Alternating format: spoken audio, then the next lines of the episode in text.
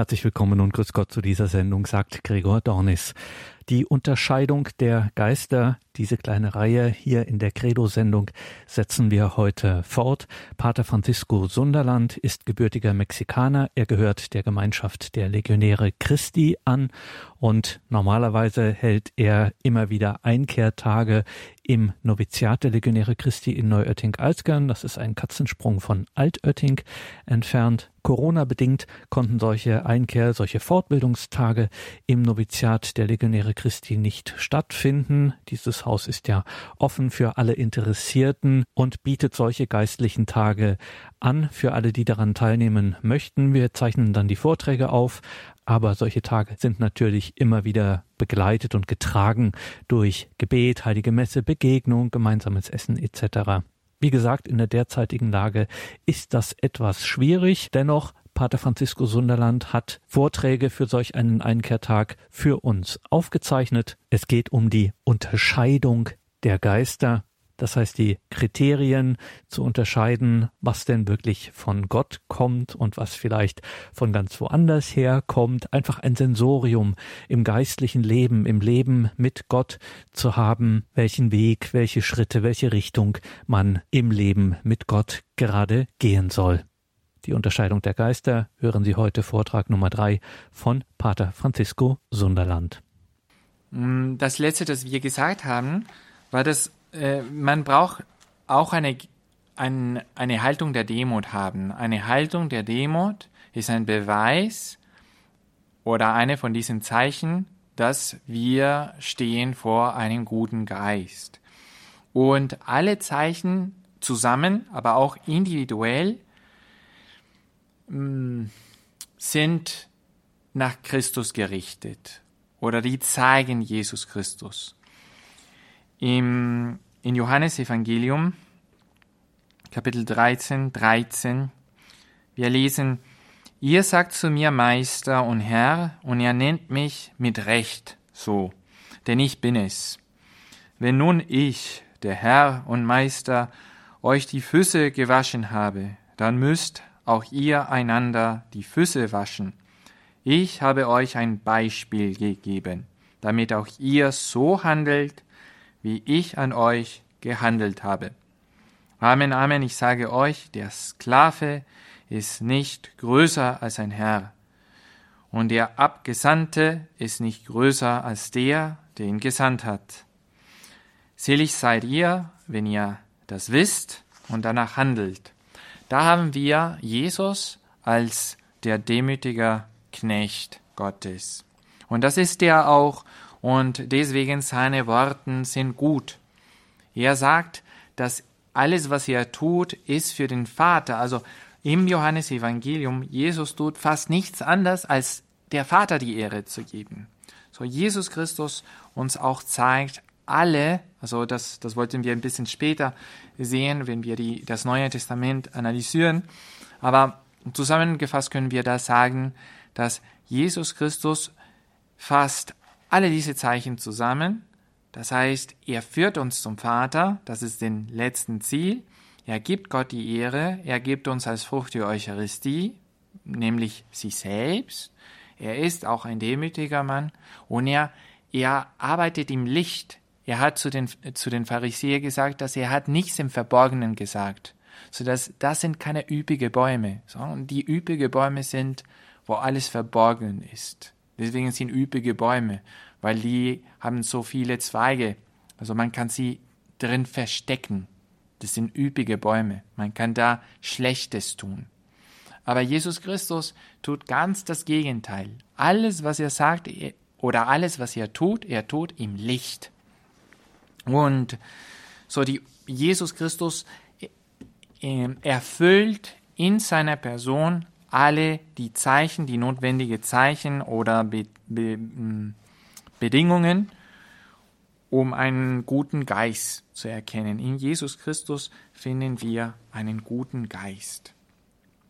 Ja, setzen wir diese, diesen Weg mit den, mit den Kirchenlehren oder oder mit den Heiligen in diese Jahrhunderten fort, und äh, nachdem wir diesen Beispiel von Philipp Neri, der war sanft, der war ruhig, der war demütig, hm, wir können ein ähnliches Beispiel in, ähm, in Simon, der, der Säulevater, also hm, damals gab in, äh, in Orient, in äh, Syrien und, und, in, äh, und in Alexandrien, in Ägypten, äh, verschiedene Art von, von Einsiedlern. Und etwas ganz eigen waren die Einsiedler, die auf eine Säule standen und auf eine Säule lebten. Stellen Sie sich vor, auf eine Säule zu leben den ganzen, die ganze Zeit. Also Maria tut das auch. Zum Beispiel die Patrona Bavaria in, ähm, in, in Marienplatz in München ist die ganze Zeit auf die Säule. Aber sie ist eine Statue. Aber stellen Sie sich vor, was es ist, dass ein lebendiger Mensch also immer auf eine Säule ist. Das ist ganz, also da ganz eigenartig. Aber sowas gab's. Und, äh, und die Geschichten von diesem Kirchenvater, also diese, ja, diese heilige Simon, äh, diese Säule Mann, diese Säule Vater, äh, kennen wir auch von der Tradition. Aber der heilige Franz von Sales blickt zurück an, diesem, an, diese, an diese Person, um uns zu helfen, die Unterscheidung der Geister zu, zu machen. Und ich möchte, ich möchte lehren, ich möchte Ihnen lesen, was der, was der heilige Franz von Sales da geschrieben hat. Und, und das ist unter dem Titel das dritte Kennzeichen der Eingebung, der heilige Gehorsam gegenüber, gegen, gegen die Kirche und die Vorgesetzten. Also er sieht das als ein Zeichen von, von, von, von einem guten Geist bei der Unterscheidung der Geister. Hm. Ich lese das, es ist ein bisschen, ein bisschen lang, aber, aber seien Sie geduldig, weil ich glaube, es ist eine sehr schöne Geschichte. Während der unvergleichliche Simeon, der Säulensteher, noch als Novize in Teleda weilte, war er dem Rat seines Vorgesetzten gegenüber widerspenstig. Als sie ihn davon abhalten wollten, so viele fremdartige Streng, Strengheiten zu üben, durch die er sinnlos gegen sich wütete. Deswegen wurde er schließlich aus dem Kloster verwiesen weil er kein Verständnis für die Abtötung des Herzens hatte, aber die des Leibes übertrieb. Als er aber später wieder zurückgerufen wurde und im geistlichen Leben frömmer und vernünftiger geworden war, verhielt er sich ganz anders, wie es folgendes Ereignis bezeugt.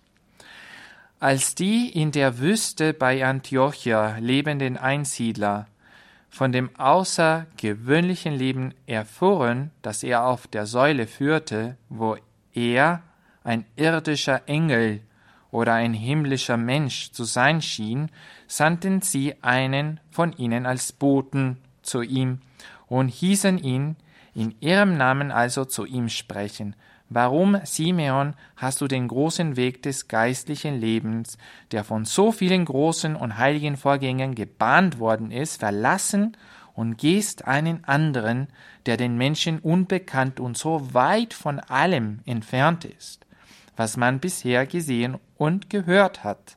Verlasse diese Säule, Simeon, und reihe dich unter die anderen in eine Lebensweise und eine Methode, Gott zu dienen ein, wie sie unter den heiligen und vorausgegangenen Vätern üblich war. Sollte Simeon geneigt sein, ihrem Rate zu folgen und aus Nachgiebigkeit gegen ihren Willen sich bereit zeigen, von der Säule herabzusteigen, dann sollte der Bote ihm die Freiheit lassen, bei der begonnenen Lebensweise zu verharren. Und das hat tatsächlich der Simeon ge gemacht. Die sind gekommen, um ihm das zu vermitteln, und er ist sofort, er fing an, sofort runter zu, zu klettern. Und dann haben sie ihm, haben sie ihm ab, abgehalten und sagten, da, da darfst du oben bleiben. Und, äh, und das ist, äh, das ist sehr, sehr wichtig für uns zu wissen, weil, wie ich bei Eva äh, schon erwähnt habe, dass manchmal der, mm, der Schlange sagt, die Schlange sagt nicht sofort, nein, das, was Gott gesagt hat, ist falsch. Gott ist ein Lügner. Also wahrscheinlich wird die Schlange das nie so deutlich sagen, uns nie so deutlich vor Gott, Gott uns als, als Feind zu stellen.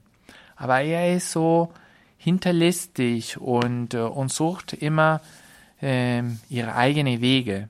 Und deswegen brauchen wir solche Werkzeuge. Und, und hier haben wir ein Beispiel von jemand, der eine komische, ein, ein komischer Weg gegangen ist. Also das ist ganz fremd. Also dass jemand auf eine Säule lebt. Es kann sein, dass Gott das auch äh, gut heißen kann. Aber wir, wie, wie sollen wir das wissen? Das ist so uns so fremd. Und dann da haben wir das, den Werkzeug, bitten wir ihm runterzugehen und Schluss damit zu machen. Und als er sich bereit erklärt hat, runterzugehen, da sagten, das ist doch etwas, die, das von Gott kommt. Also das war eine von den Zeichen. Das kann nicht nur, dass er runtergehen wollte, das bedeutet, dass das eine gute Sache war. Aber das ist eine sehr, sehr, kräft, sehr kräftiger Werkzeug, um zu, um zu erfahren, ob das wirklich echt, ob das echt ist. Und, und so haben die das erfahren. Und man kann sagen, das gleiche über Ordensmänner wie, wie diese Simeon. Ähm, ob die Ordensmänner keusch leben, ob die Ordensmänner arm leben, ob die Ordensmänner gehorsam sind. Also die haben das geloben. Also wir Ordensmänner haben alle diese, diese Dinge geloben. Äh, und, äh, und wenn wir nicht so leben, wie wir leben sollten, und trotzdem haben wir Projekten vor, also die Projekten sind sehr zweifelhaft. Wissen Sie, man kann nicht so die Projekte ganz einfach als göttlich zu erklären oder, oder von Gott gewollt. Weil wenn wir sowieso so egoistisch sind, wenn wir sowieso eine gefallene Natur sind, wenn wir so inkohärent mit unserer eigenen Berufung sind, ah, dann, äh, dann können wir fast sicher sein, dass der böse Geist hat schon an, ähm, eingegriffen. Und was ich über Ordensmänner sage, kann das Gleiche in, in, in die Ehe äh, gelebt werden.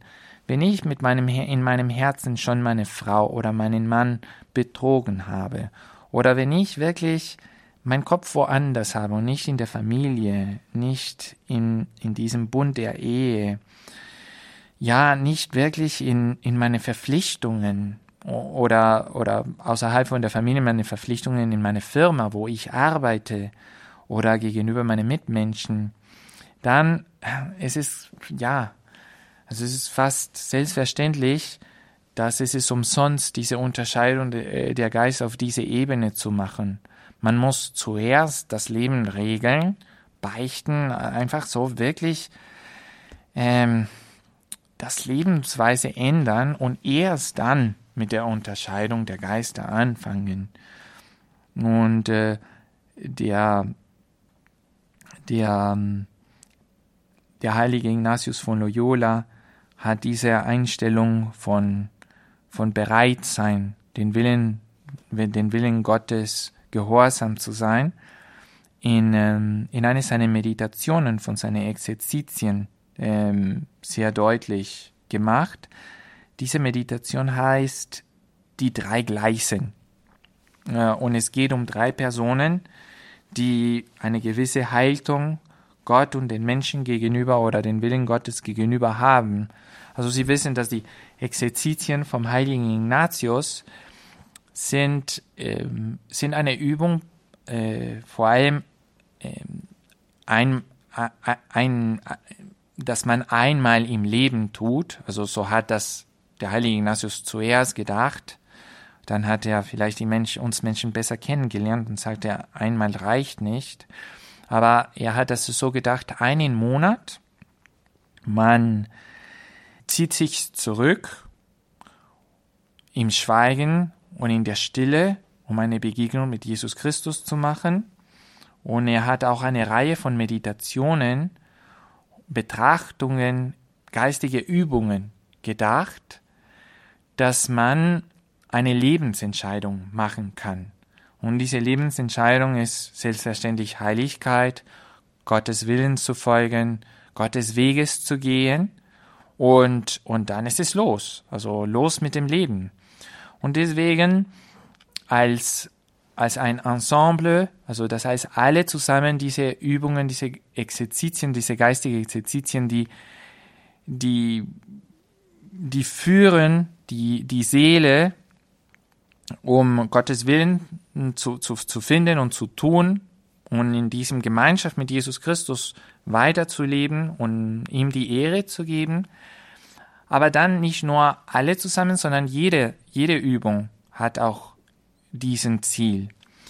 Und diese Meditation von den drei Gleisen ist besonders interessant für die Unterscheidung der Geister, weil diese drei Menschen sind ja, der erste ist ein Mann oder eine Person, die will, die will seins, also die will seine Sache und, äh, und, und Gott gegenüber natürlich. Also ich bin zum Beispiel ein Ordensmann oder ein Christ und ich will und ich will tun, was ich, was ich will.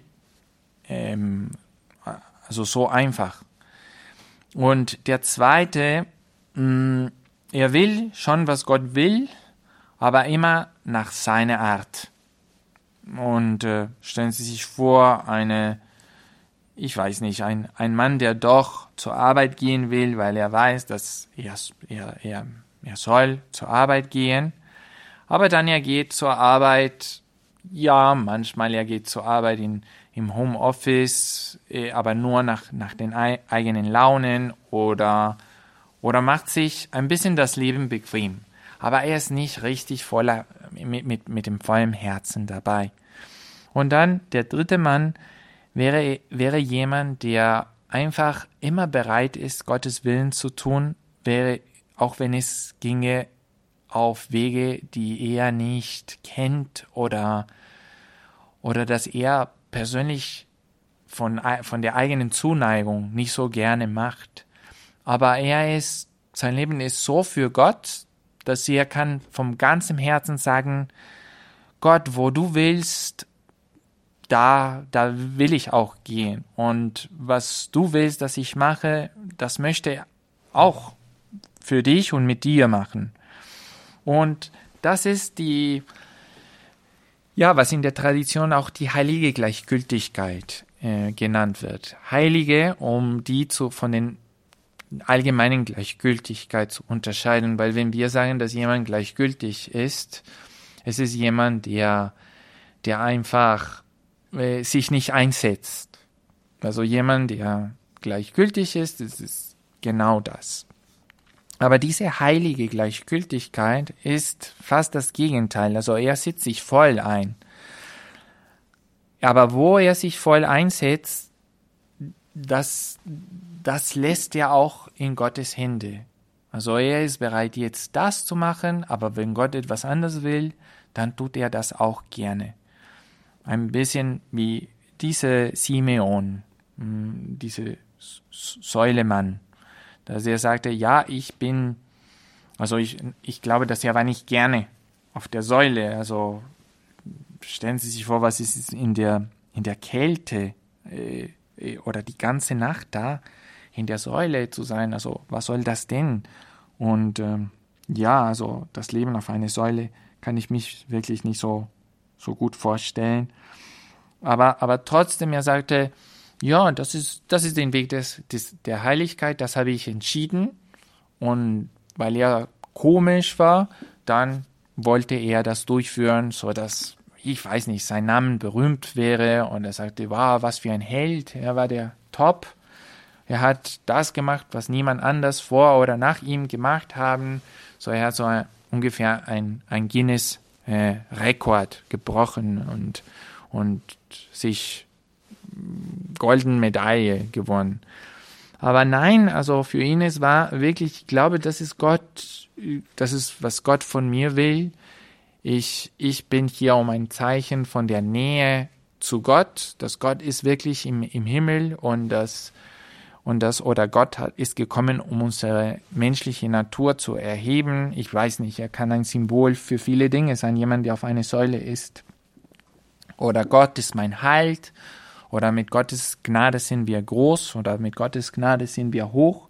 Ich weiß nicht, aber, aber wie sollen wir das wissen? Wie sollen wir das, das auf diese Weise oder auf der andere Weise interpretieren sollen? Wie wissen wir, ob das kommt von Gott oder ob das kommt von seiner gefallene menschliche Natur oder einfach vom Teufel, der zu ihm gelispert hat, du, soll, äh, hat, du sollst das tun oder einfach aus Ruhmsucht.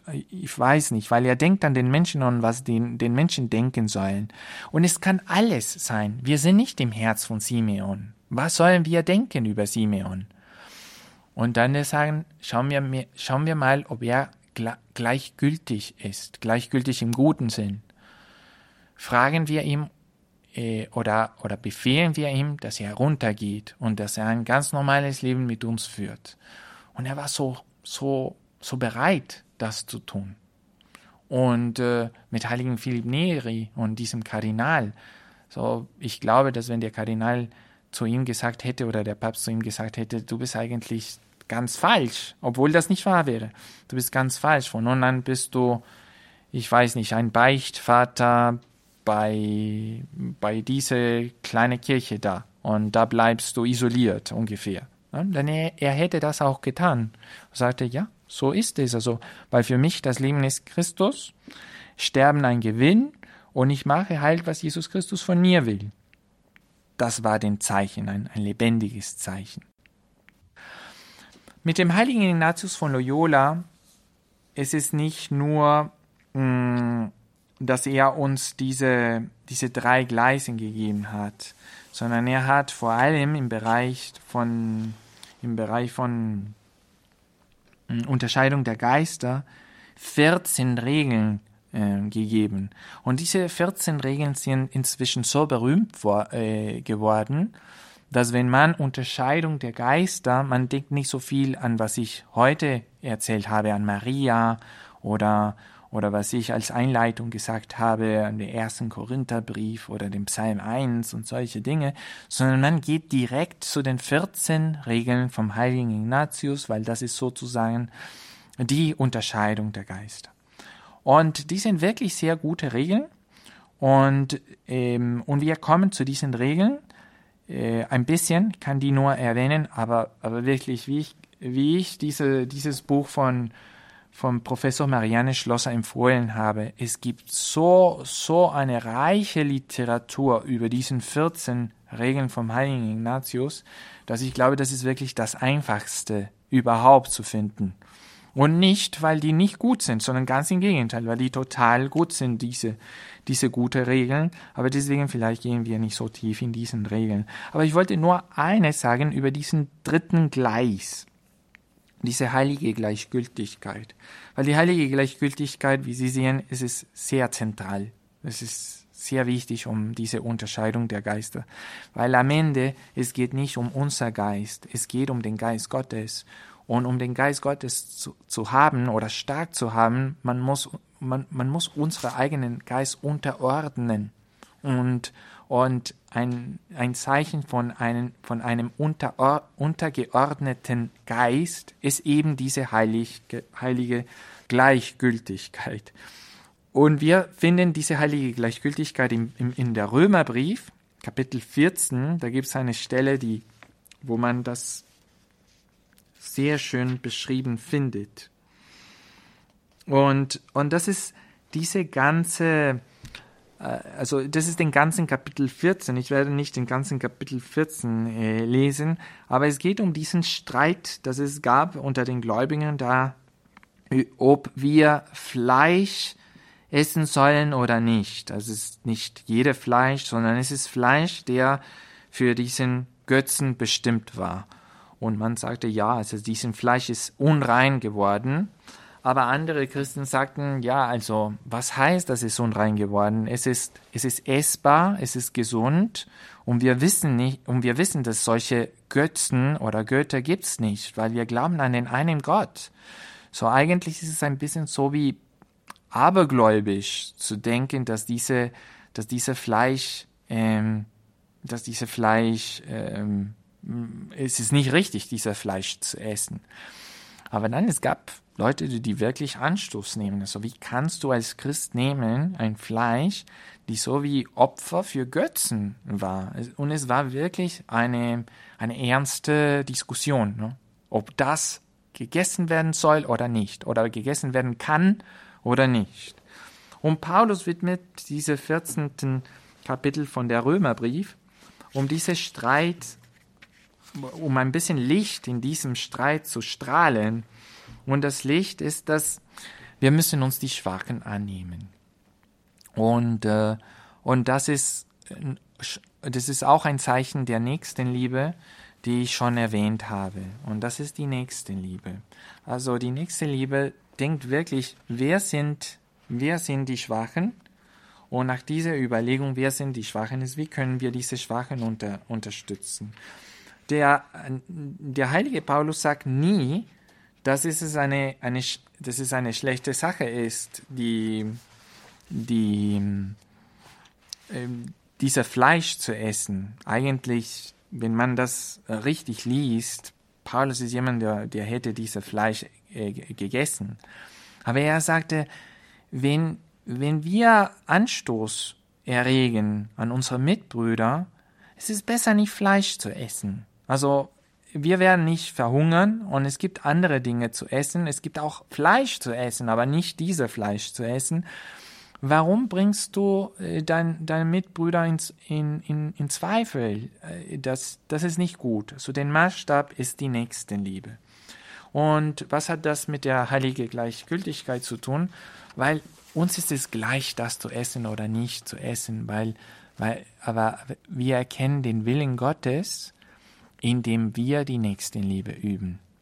So sehen Sie, diese, diese Zeichen, ob, ob etwas nach, der, nach den Regeln von der Unterscheidung der Geister gut ist oder nicht gut ist, die kreuzen sich auch. Also der, einen, der eine Regel hilft der andere Regel und bringt mehr Licht zum anderen Regeln. Also eine kleine, eine, eine ganz kleine Zusammenfassung von den Regeln, vielleicht auch für mich. Es ist, es ist die Demut, ähm, es ist auch, dass es führt zum nächsten Liebe. Es gibt Gott die Ehre. Es ist die richtige Sache, Inhalt und es ist auch die richtige Haltung und auch der richtige Ort. Also die Umstände sind auch sehr wichtig bei dieser Unterscheidung der Geister. Und es ist auch eine Mischung von allen. Und es ist auch, dass alle dabei sind und dass alle unterstützen sich. Und natürlich, die, die zeigen zu Jesus Christus. Und in einige Fälle, es gibt auch Wundern. Das, das kann auch passieren. Und das ist sogar manchmal notwendig. Also es muss sich wirklich bestätigen, was der Prophet oder, oder was der Geist sagt. Weil du kannst sehr schön reden, aber wenn alles eigentlich falsch ist oder dann äh, also dann, dann ist es nicht getroffen, das, das, was du gesagt hast. Gut, und, und dann das mit den, mit den Regeln von dem heiligen Ignatius. Hm, vielleicht, wie gesagt, lese ich nicht äh, die Regeln alle, aber den allgemeinen Sinn ist den folgenden, wie ich schon vorher gesagt habe. Die Regeln sind da, um uns zu helfen, eine Lebensentscheidung zu machen ja, manchmal die Exerzitien von Heiligen Ignatius sind auch sehr, sehr gut, um zu sehen, was für ein Leben will Gott, das ich führe. Die sind ideal zu entscheiden, ob Gott möchte, dass ich ein, eine, eine geweihte Person werde, zu ihm geweiht, in Ordensleben oder Priestertum, oder ob ich wirklich ledig oder, oder, oder verheiratet äh, werden soll. Und ähm, also nicht nur äh, sind, die äh, dafür, aber, aber die sind besonders geeignet in Momenten des Lebens, wo eine, eine starke Entscheidung und manchmal auch eine entschei entscheidende Lebens, ein Lebensmoment gekommen ist. Ja, und das als Voraussetzung der heilige Ignatius sieht, dass unsere Seele befindet sich hauptsächlich in zwei Zustände. Entweder ist unsere Seele getröstet oder unsere Seele ist so bezweifelt, ein bisschen so in einer Art von geistige Traurigkeit.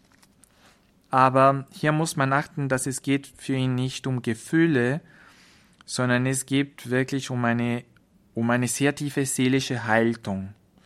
Äh, auf Spanisch, äh, der Spanier Ignatius hat, äh, nennt das Konsolation und Desolation. Und Konsolation ist wortwörtlich so Trost, getrostet sein, aber Trost ist tiefer als ein Gefühl.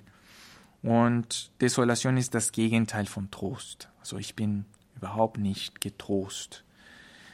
Ähm, und, und, und natürlich, man kann das auch mit, also mit Licht und Schatten. Also mein, mein, mein, meine Seele ist im Licht, also alles ist so, äh, so klar. Und, oder meine, meine Seele ist ein bisschen, äh, ja, ja, im, im Schatten. Und äh, ja, also der, der heilige Ignatius beschreibt das so viel besser wie ich äh, in, in, in diese dritte Regel, wenn er spricht über Trost. Er sagt, ich rede von Trost, wenn in der Seele eine innere Bewegung sich verursacht, bei welcher die Seele in Liebe zu ihrem Schöpfer und Herrn zu entbrennen beginnt und demzufolge kein geschaffenes Ding auf dem Antlitz der Erde mehr in sich zu lieben vermag, es sei denn im Schöpfer ihrer alle. So sehen Sie, es ist ein bisschen so ein seelischer Zustand wie diese gleich, äh, heilige Gleichgültigkeit, die wir, die wir vorher hatten. Und, äh, und dann, er spricht in, in der vierten Regel über die Trost Trostlosigkeit. Und er sagt, ich nenne Trostlosigkeit alles, was zur dritten Regel im Gegensatz steht. Als äh, da ist Verfinsterung der Seele, Verwirrung in ihr, Hinneigung zu den niedrigen und erdhaften Dingen, Unruhe, verschiedene Getriebenheiten und Anfechtungen, die zum Mangel an Glauben, an Hoffnung, an Liebe bewegen, wobei sich die Seele ganz träg, lau, traurig findet und wie getrennt von ihrem Schöpfer und Herrn. Also das, das bedeutet nicht, dass die Seele ist in Sünde oder es ist nicht in der Gnade Gottes. Überhaupt nicht. Also deswegen der, der erste und der zweite Regel gehen mehr zu diesen Grundeinstellungen. Das heißt, bin ich in der Gnade Gottes? Ja oder nein? Und wenn ich nicht in der Gnade Gottes ist, bin, dann, ja, vor allem, man muss diese, äh, in diese Gnade Gottes kommen, also beichten und, äh, und, die, und die Buße tun, also, mm, wie, wie es sich gehört. Und erst dann, man kann man, man sieht, ob man getröstet oder in diesem Zustand der Trostlosigkeit ist.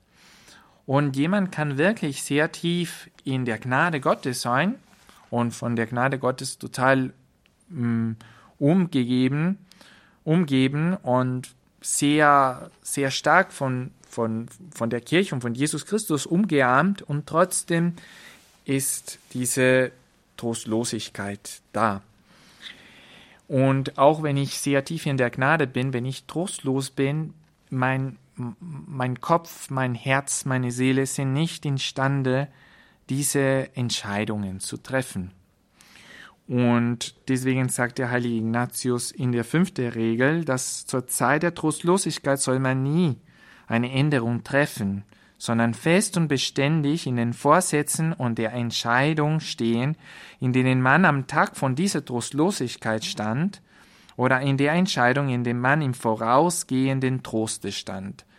Das heißt, wenn du wenn du planst, eine ganz, etwas ganz anderes äh, äh, mit deinem Leben zu tun, oder dein, äh, deine,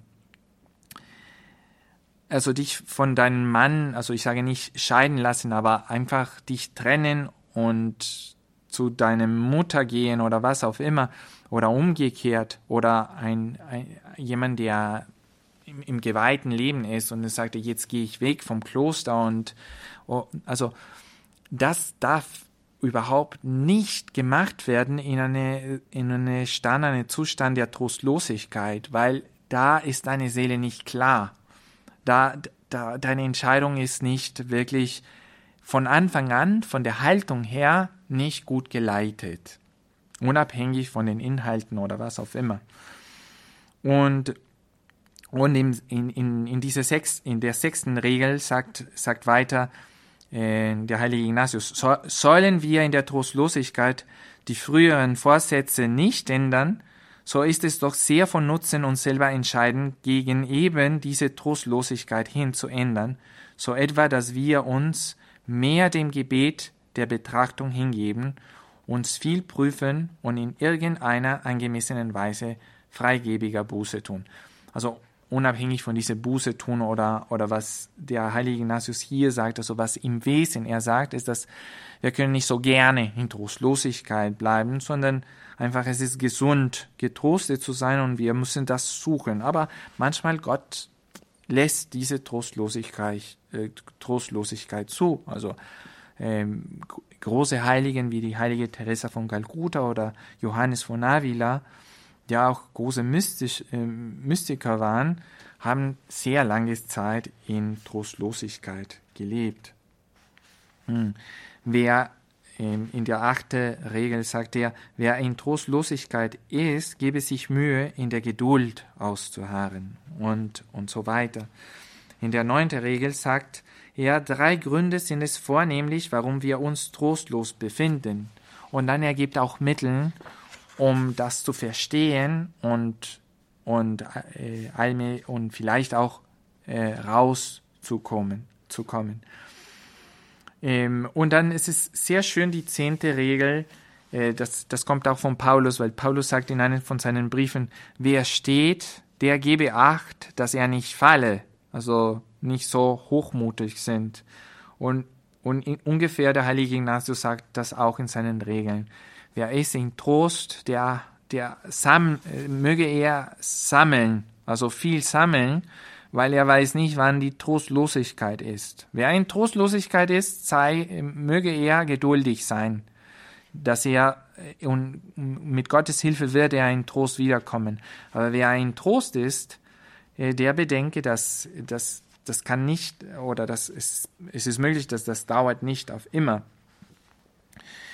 Und, äh, und so ist es, dass wenn wir sehen, in welchem Zustand der Seele wir uns befinden, wir können besser mit den Entscheidungen des Lebens äh, umgehen und dann auch diese drei große Feinde, der Teufel, der gefallene Natur, die gefallene Natur und ähm, was war die dritte? Und die Welt als Feind Christi, ähm, wir können besser damit umgehen.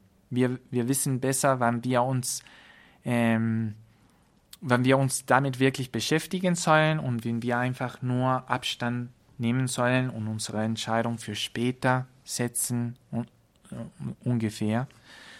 Ich möchte nur lesen, also zum, zum Schluss von diesen Regeln. Es tut mir leid, dass ich nicht tiefer in diesen Regeln gekommen bin. Aber, ähm, aber hier gibt es äh, eine sehr, sehr schöne äh, und sehr, sehr, gute, sehr guten Rat äh, über den Kampf gegen den Teufel. Er sagt, dass der Teufel ist so wie ein Feige und äh, seine Kräfte sind schwach, aber er will gerne stark erscheine, erscheinen. Ähm, und es, wie es ist mit Feigen, äh, beim, beim Streit, Streit mit einem Mann den Mut zu verlieren und die Flucht zu ergreifen, wenn der Mann äh, diese Feige äh, die starke Stirne zeigt. Äh, das heißt, wir, wir müssen wirklich, der Teufel sagt, ich habe keine Angst von dir. Und dann, er wird weichen. Und, und dann, er sagt auch, dass, also, dass wir sollen keinen keinen Angst vor ihm haben. Also das Problem, ich bin so ein bisschen langsam beim, beim Lesen von dieser Regel, weil ja, er nutzt äh, Beispiele, ähm, die vielleicht jetzt nicht so politisch korrekt sind. Ähm, weil er sagt so, also das Problem ist ein bisschen so die Frau, aber, aber er meint das nicht so wie, also so ist Frau feindlich oder sowas. So, man muss das übersetzen in moderne Sprache und es ist ein bisschen, es ist ein bisschen eine Mühe. Also er meint das nicht wirklich schlecht mit einer Frau, aber, aber dass, dass, dass er die Frau ähm, mit dem Teufel vergleicht, es ist nur so ein, ein Klischee der Zeit. Und deswegen, und deswegen ist es ein bisschen schwierig, diese, diese Regel so zu übersetzen, die zwölfte. Ja, auf jeden Fall. Ich glaube, dass ich habe schon, schon das, das wesentlich gesagt, weil es geht ähm, eigentlich um die um den Kern, um das, was wichtig ist. Und mit dem heiligen Ignatius von Loyola, es war wichtig für mich, das zu vermitteln, dass der Ignatius von Loyola sagt, ja, alles, was wir bis jetzt über, über Unterscheidung der Geister ist gut, es ist interessant, aber wenn wir nicht, äh, wenn wir nicht tiefer in der seelische Zustand der Person der die Unterscheidung der Geister machen soll, dann kommen wir nicht weiter. Weil vielleicht etwas, das ist gültig von einer Person, ist nicht gültig für, für die andere, wegen der Seelezustand. Und, und das ist ein, ein, ein Merkmal in der Geschichte der, der spirituellen Theologie, also in dieser Geschichte der Spiritualität und im, im Verständnis von was die Unterscheidung der Geister ist. Gut, dann ich glaube, dass wir werden langsam uns auf der nächste Einheit bewegen und zwar was sagt die Heilige Schrift? Äh, eigentlich es, es war eine Einheit über der, das Alte Testament und eine Einheit über das Neue Testament. Wir werden eine Einheit für beide machen und mit diesen Worten machen wir jetzt Schluss zu diesem dritten Einheit. Gelobt sei Jesus Christus in Ewigkeit. Amen.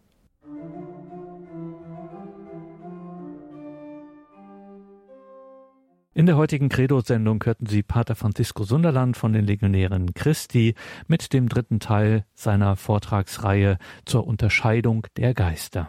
Schauen Sie in die Details zu dieser Sendung auf horeb.org.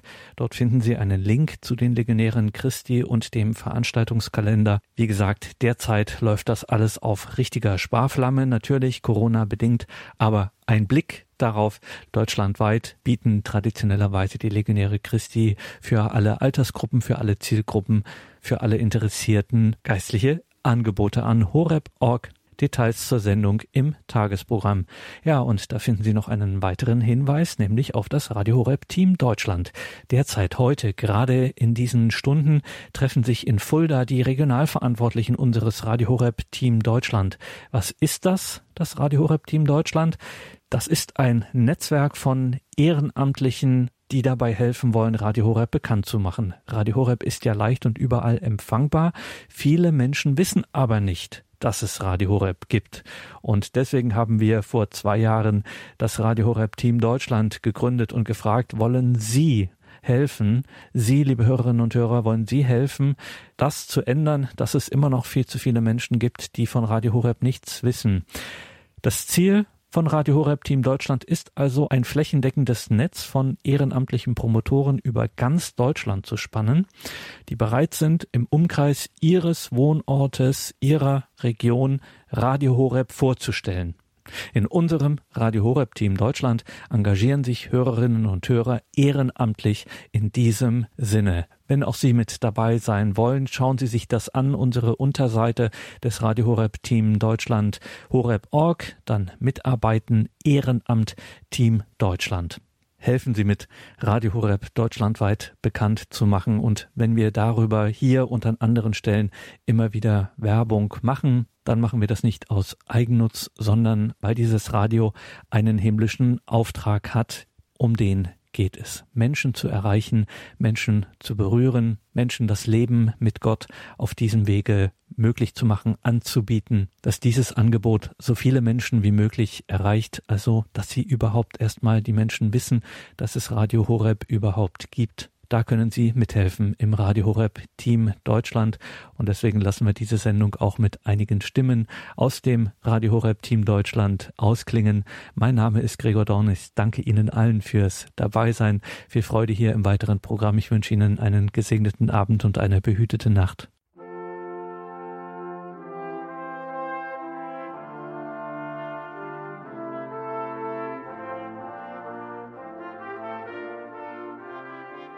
Liebe Hörerinnen und Hörer, mein Name ist Claudia Wieland. Ich arbeite beim Radio Horeb Team Deutschland. Mir gegenüber sitzt nun Astrid Wolf und die Astrid frage ich, liebe Astrid, was bewegt dich, dass du im Team Deutschland mitmachst? Ja, ein Hauptgrund besteht eigentlich darin, dass ich Anteil haben möchte an der Verbreitung des Wortes Gottes. Und das Team Deutschland bietet mir da eine wunderbare und schöne Möglichkeit dazu. Außerdem, und das ist mir auch ganz wichtig hier zu sagen, lerne ich hier immer neue, wirklich nette, liebe Menschen kennen, die auch auf diesem Weg sind. Das alles, die Verbreitung des Wortes durch das Evangelium hier, wo wir uns bemühen, aber auch dieses Menschliche, das Gelebte, das ist für mich eine ganz große Bereicherung.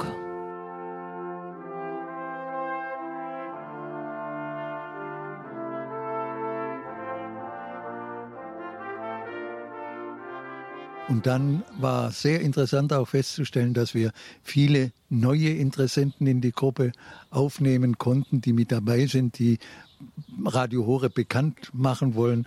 Und es ist einfach der erste Eindruck eine sehr gesunde Mischung. Jung und alt vereinigen sich und haben ein Ziel, Radio Horeb, und wollen es unter die Leute bringen.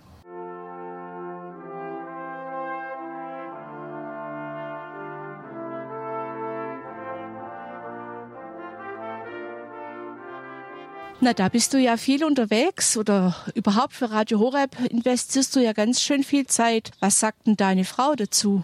Was macht die in dieser Zwischenzeit? Erstmal lässt sie ihn in Ruhe, denn ich weiß, dass ihm das viel Spaß macht und dass er das sehr gerne macht. Und ich sitze oft und male oder ich schreibe Gedichte, zum Beispiel dieses. Was mir am Herzen liegt. Radio Horeb höre ich gern, im Hessenland von ziemlich fern bin erst vor Jahren konvertiert und war als Katholikin nicht versiert.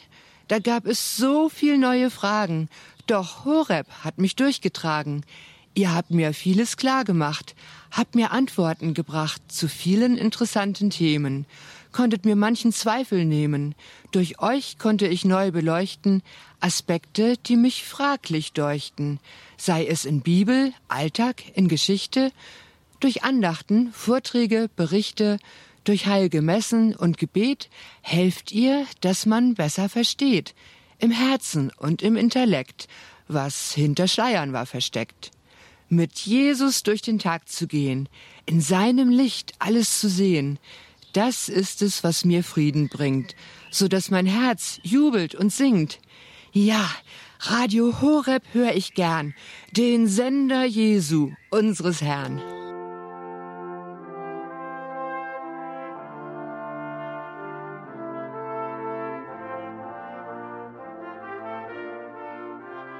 Neben mir steht Frau Pia Pfeiffer. Sie war heute dabei beim ersten Gründungstreffen der Radio Horeb Team Deutschland Gruppe in Frankfurt.